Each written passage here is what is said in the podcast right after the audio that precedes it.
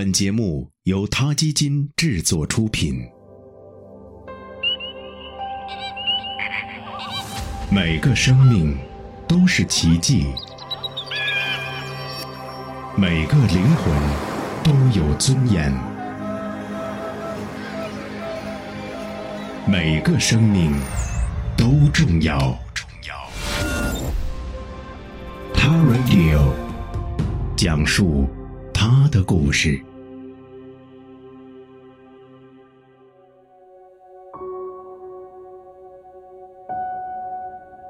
清明节是中国人祭奠扫墓的日子。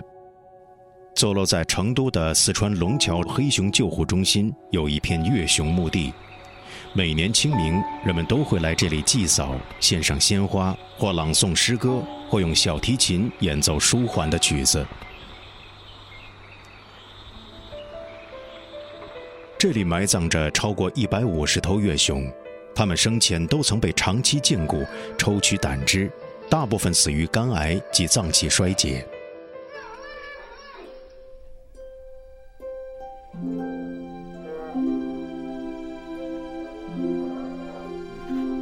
亚洲黑熊因为胸前长着美丽的新月形金毛，又叫月熊。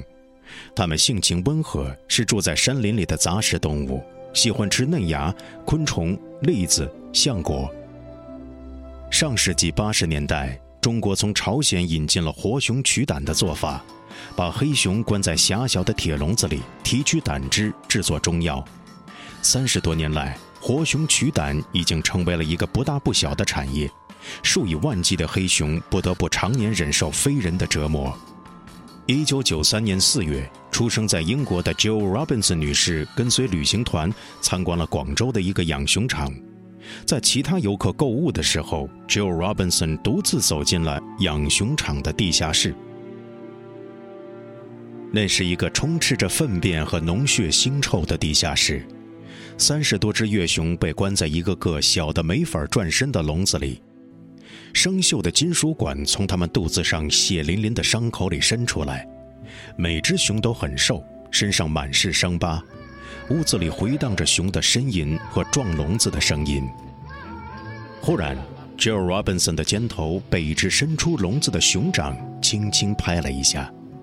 Joe Robinson 回忆说：“那瞬间的惊吓很快就被悲伤替代了，因为我看到了他褐色的眼睛，恳求的眼睛。”Joe Robinson 伸出了手，感到了熊掌温柔敏感的一握。与此同时，他们目光交接。Joe Robinson 说：“这是我一生中接受的最强烈的信息。”黑熊的眼光一下子刺穿了我的心，就像看到了被殴打的孩子。Joe Robinson 叫这只母熊“彩虹的红”，因为“红”是粤语中“熊”的发音。Joe Robinson 对红郑重承诺，即使救不了他，也要解救那些跟他一样饱受折磨的熊。一九九八年，Joe Robinson 创办了亚洲动物基金会，由基金会出资成立了黑熊救护中心。两千年底，第一批获救的月熊住进了救护中心，其中包括耳朵上挂着 S 零零一标签的 Andrew。这个身高两米二、失去了左前掌的大家伙，曾被囚禁了十五年。医生从他的肚子里取出了七公分长的铁管，切除破损的胆囊后，他活了下来。第一次走出铁笼子，第一次踏上水泥地，第一次来到草地上，第一次自由的奔跑。Andrew 的每一个第一次都让人心里感到温暖。战胜了恐惧和伤痛的 Andrew 很快就成了黑熊的领袖，不但能摆平群殴，还能照顾小不点熊。今年的清明节前夕，Joe Robinson 在月熊墓地又回忆起了 Andrew。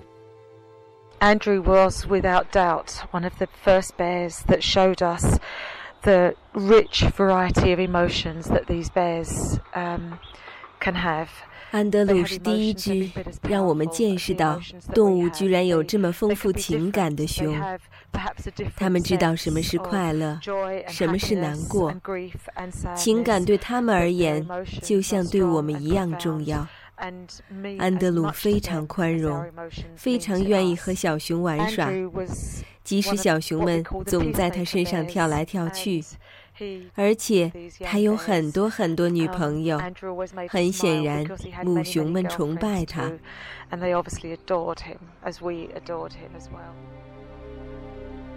五年后，医生发现，Andrew 患上了严重的肝癌，腹部长了大大小小三百多个肿瘤。二零零六年九月，Andrew 去世了。现在他静静地躺在墓地里。And the day he died was, I think, one of the saddest days of my life, and certainly for many of our staff here. 安德鲁去世那天是我一生中最难过的一天，它会让我们持续反思。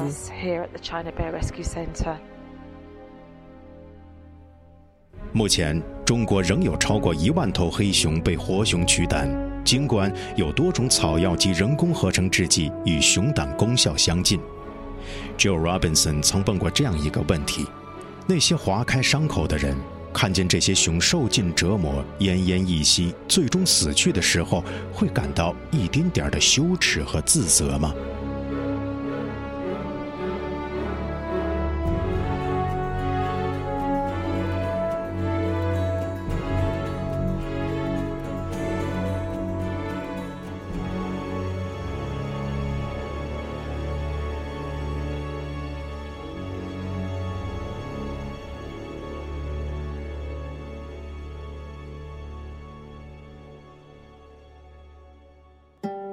R Radio 中国大陆第一家动物保护公益电台，在这里我们讲述动物的喜怒哀乐，尊重生命，善待动物，它的世界因你而不同。